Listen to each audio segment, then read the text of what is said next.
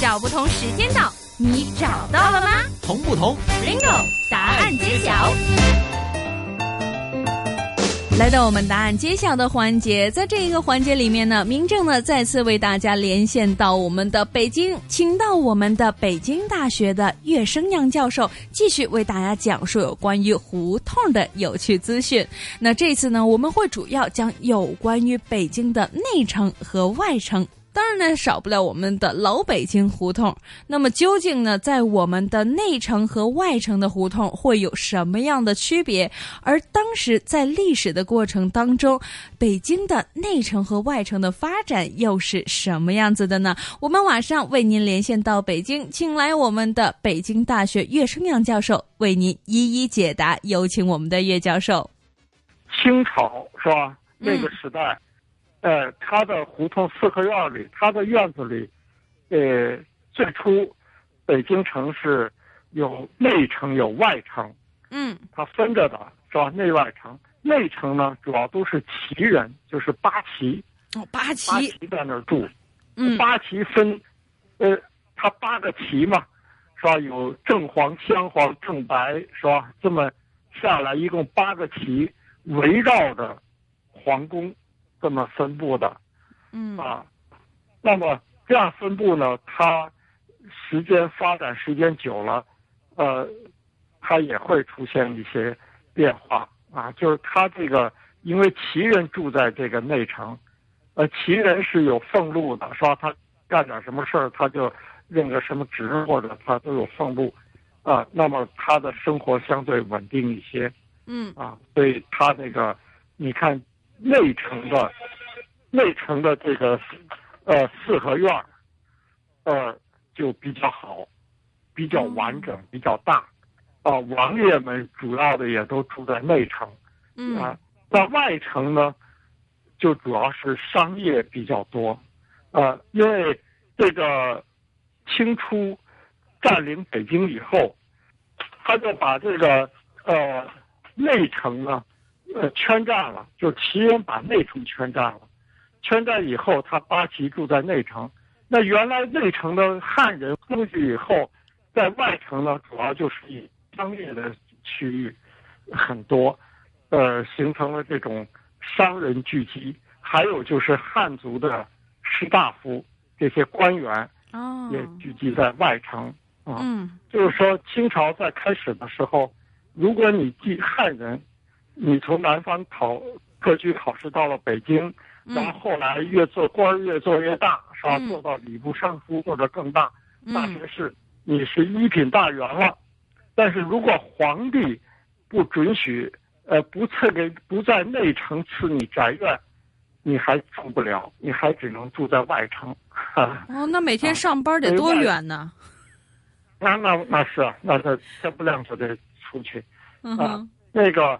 在外城呢，就形成了那种，呃，官员、汉族官员、士大夫们聚集的场所，嗯啊，那么也形成了商人聚集的场所，啊，所以，在这个胡同四合院里呢，呃，内外城还是能看出来总体上有些差异，不太一样，啊，内城呢很多都是那个，呃，大宅园。一个宅院里，一个大家族在那儿就住上了，是吧？啊，外城呢，呃，宅院可能相对破碎一点，小一点，但也有很多好的大宅院，啊。那么，尤其在在这个前门周围地区，呃，就有很多的大杂院，就是一个院子里住好多人，就是好多人家，或者是呃这样的。呃，就是出租房的是吧？这种做法，啊，就不是一家住一个院子，啊，这个是在外城。外城还有很多会馆，啊，会馆，会馆，会馆呢，就是，呃，主要是，呃，这个，当时有很多人科举考试，进京科举考试，那么这些科举考试的举子们，呃，做官的他的同乡。出资买一些院子，呃，这院子呢就给这些进京考试的举子们考试的时候居住。那他就搞了一种组织形式，叫做会馆，会议的会是吧？呃，旅馆的馆，会馆，等于是学生宿宿舍，宿舍似的啊。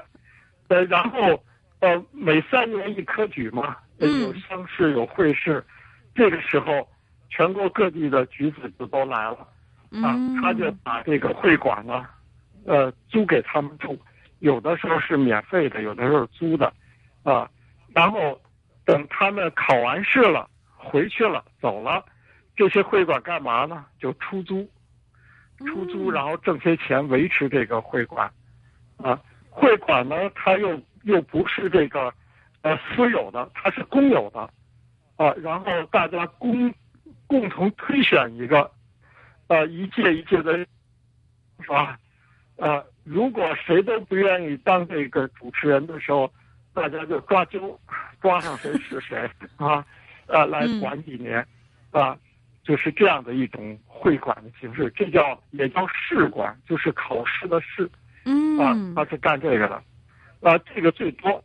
还有一种呢，就是全国到处都有的，叫做商业会馆，就是商人呢，他也建会馆，啊，比如说晋商，就是山西的商人，他到北京做买卖来了，那么他们得要有互助啊，得要有互相的关系啊。对他们也建个会馆，是吧？有商人来的时候可以住在这儿，嗯，然后他们的行会活动的时候也可以在这个会馆里活动。啊过年的时候要团拜的时候，呃，他们也可以在这里头大家拜年，啊，都可以，啊，所以甚至于有的大的会馆里头还有戏台，还可以演戏，嗯，啊，大概这个会馆呢。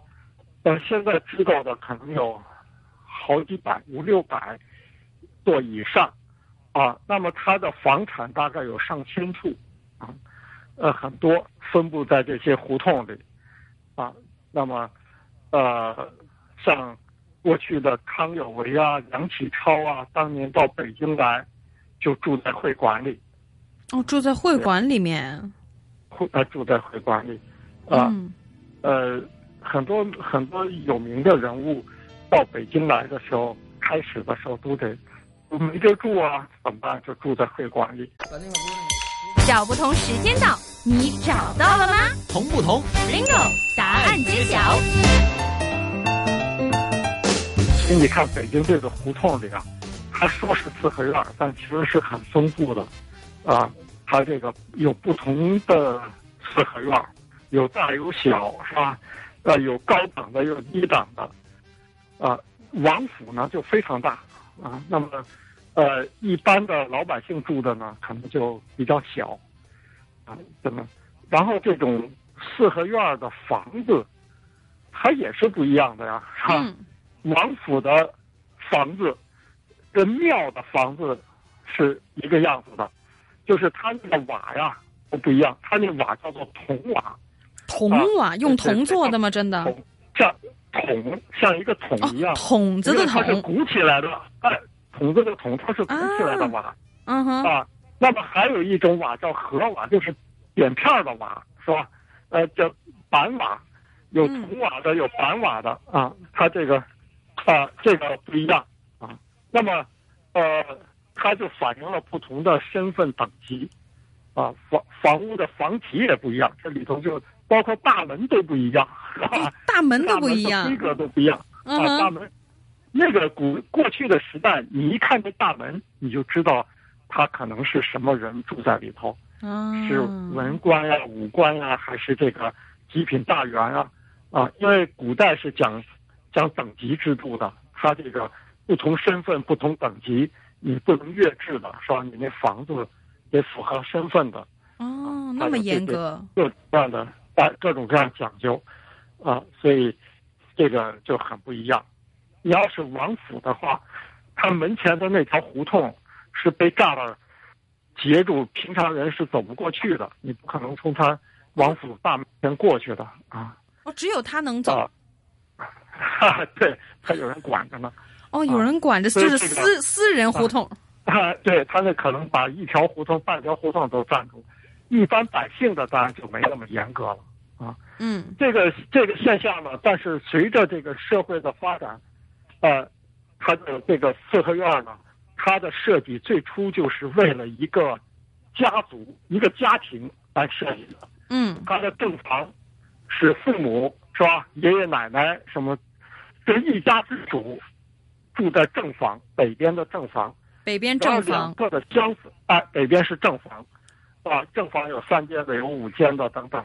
那么两边它的两侧是厢叫厢房，它的南边还有倒座的那些下人住的房子，啊，它每个房的这个，呃，在家族家庭中的这个身份呃服务是不一样的，是吧？显示身份地位是不一样的，啊，它是整个是为这样的一个古代的这样一个呃制度来服务的，家族制度服务的。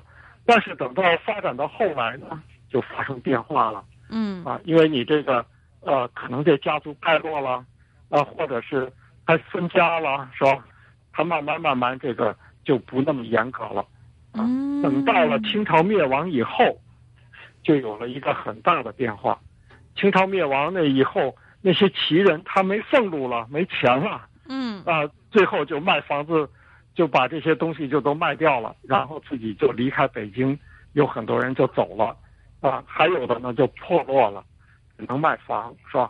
那么，所以到了呃清朝之后，到了民国年间，就很多达官贵人就在内城就开始买那些好的宅院，啊，他就换了人了，是吧？所以就不是私人的胡同了。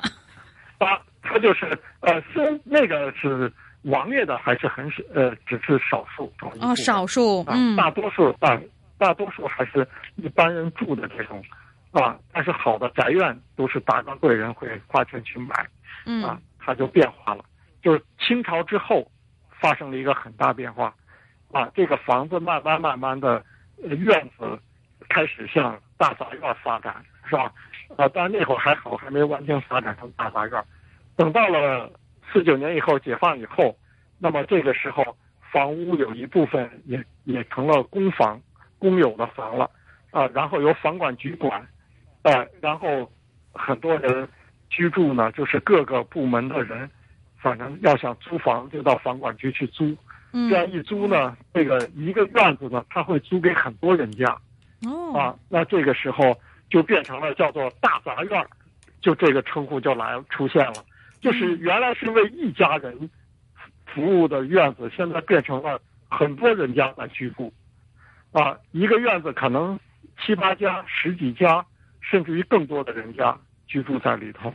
嗯这个就是，呃，这几十年发生的一个变化。嗯，这就不一样了。所以在呃后来变化成那个大杂院儿的，还有以前的那些人，呃搬呃就是那些呃清朝的一些官员呐、没落之后搬走了的话，其实他们的那些胡同的形成都是不一样的。对对，呃，胡同的形成啊，它在建筑上都是一样的，就是它里头的人员变了，哈哈，就是嗯啊，知道吧？